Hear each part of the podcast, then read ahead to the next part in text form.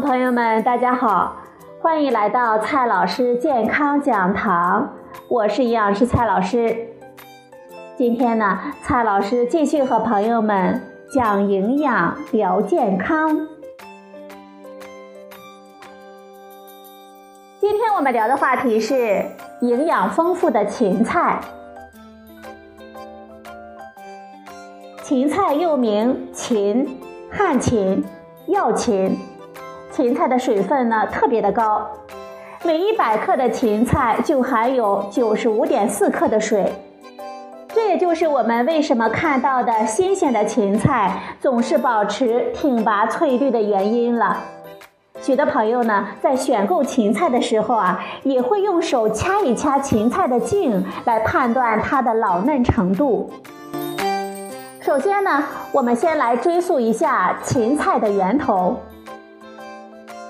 芹菜在我国的栽培可以追溯到汉代，通过当时的丝绸之路传入中国，历史久远。最初呢，作为观赏植物，后来呢，也许是因为它所散发出的独特的芳香，渐渐地进入了我们的餐桌。芹菜按照产地来分呢，可以分为两大类：中国芹菜，也就是本芹。西洋芹菜也叫西芹，现在市场上经常见到的有三种芹菜：香芹，又名水芹，香味特别的浓郁，茎比较细嫩，浅绿色。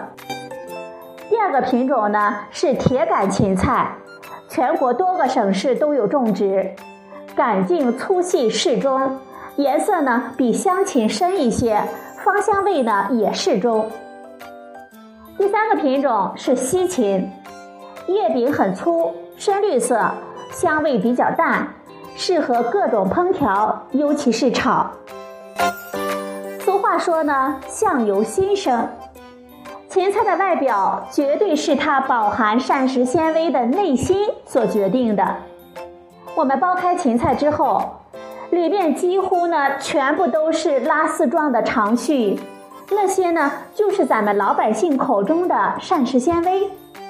不过啊，这样的表述似乎有些不太科学。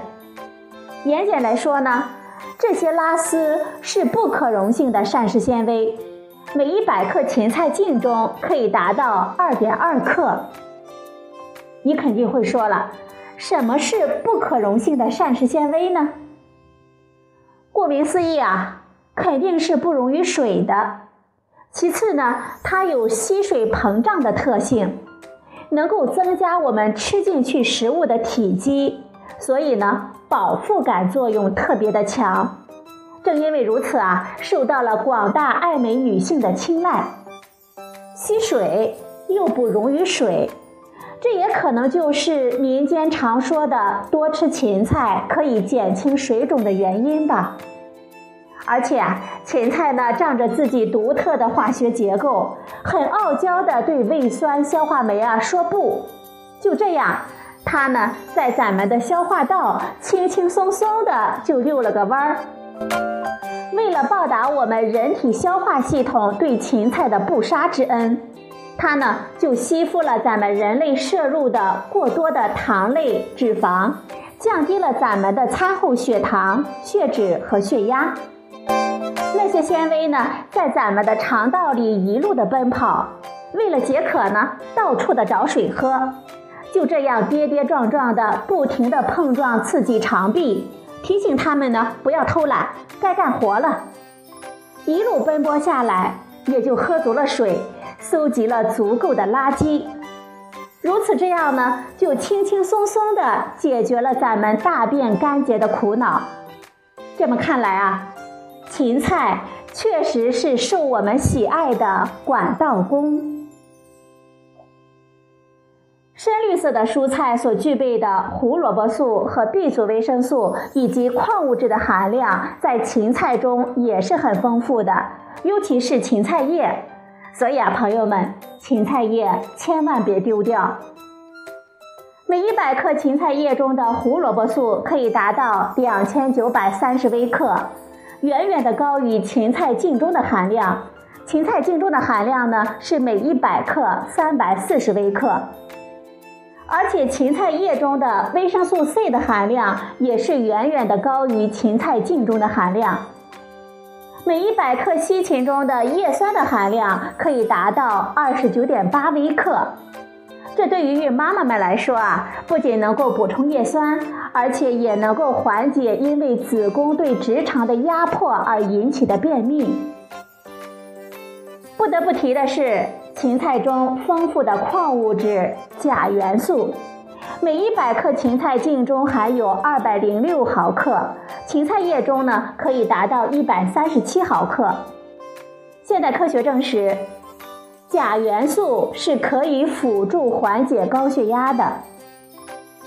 芹菜呢具有独特的芳香，现代科学试验发现，芹菜中含有萜烯类的化合物，这类化合物呢会散发出独特的香味。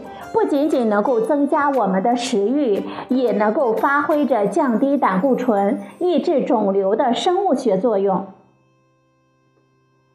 最后呢，我们说一下芹菜的吃法有哪一些。